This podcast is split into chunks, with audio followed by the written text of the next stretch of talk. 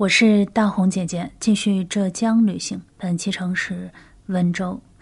继续来分享温州不通火车的县城文城的一个非常低调，但是却不容小觑的景点——安福寺。这个安福寺是一个不容小觑的寺院。它虽然说建在一座不太为人知的小县城的不太为人知的山上，但是从公元八零八年到现在，这一座一千两百多年历史的庙宇，却有着不可忽视的佛教地位。安福寺是浙江省寺院建筑面积之最，同时它在我国共有药师佛的寺院中，综合指数排名前五位。由于安福寺中供奉的药师佛是消灾延寿的琉璃光如来，所以说很多家里有大灾重病的人会到这里祈福和还愿，就像杭州的灵隐寺。每年过年过节的时候，那里都是满满当当的人。呃，去过杭州灵隐寺的小伙伴应该都知道啊，那个地方香火气极其旺盛，有着让人呃瞠目结舌的旺盛的香火气。而这个安福寺呢，说实话，在我的心目中，在我游览了这个地方之后，我个人感觉，其实它的地位，嗯，不会输给。呃，这个灵隐寺，但是呢，它就是香火气没有那么旺，而香火气不旺也是有原因的，呃，也不是也不是因为客观的原因不旺，而是因为主观的原因，我们在后面再说。传说呢，安福寺最早只是一个很小的寺庙，只有一个小师傅守着佛。日复一日，小师傅熬成了老住持。有一天呢，镇子上来了一个病入膏肓的年轻人，因为没有钱治病，就来给这个住持打下手。老住持呢，很不忍心看着他白白的死掉，就为他制药和调理。没有想到，这个天时地利人和间，就这么治好了年轻人的不治之症。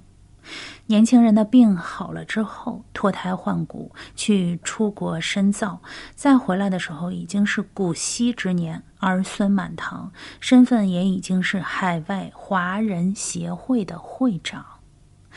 看到依旧破败的救命之地，他和海外华侨共同捐款，从2008年到2014年，花了整整六年的时间，打造了一方新的寺院，花费了很多很多钱，应该超过上亿的钱。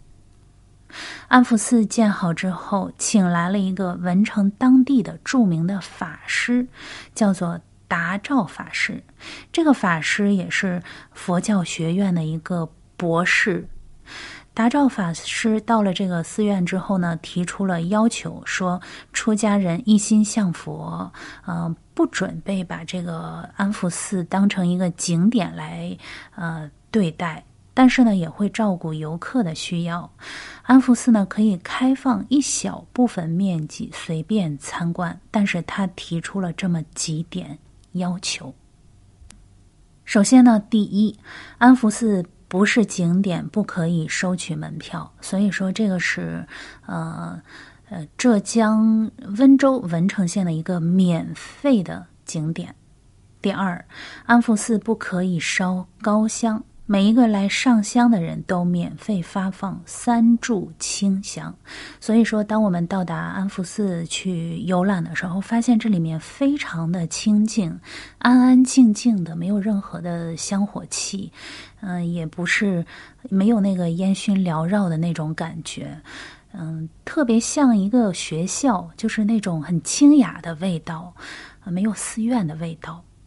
第三，安福寺不可以大肆的宣传炒作，只接待真诚的善男信女。所以说，即便是这个安福寺，它属于呃浙江的一个建筑面积最大的寺院，但是至今它依然是一个比较小众的景点，很多人都不知道这个地方。所以，当我来到安福寺之后，第一个感觉就是这个寺院的气质和其他的寺院是真的不同。这里没有那么呃熏烟缭绕的浓郁的香火味道，而是一个清清静静的，像一个书院一样的境地。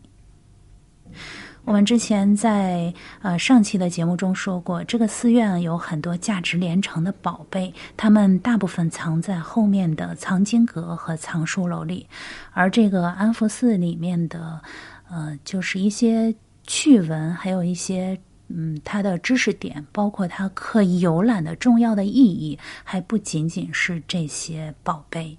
呃，关于安福寺的其他内容，我会在。下期节目中分享，我是大红姐姐，下期见。本期节目的图片和文字可以在我的同名微博查看，搜索“黑奏红”，奏是欠揍的奏。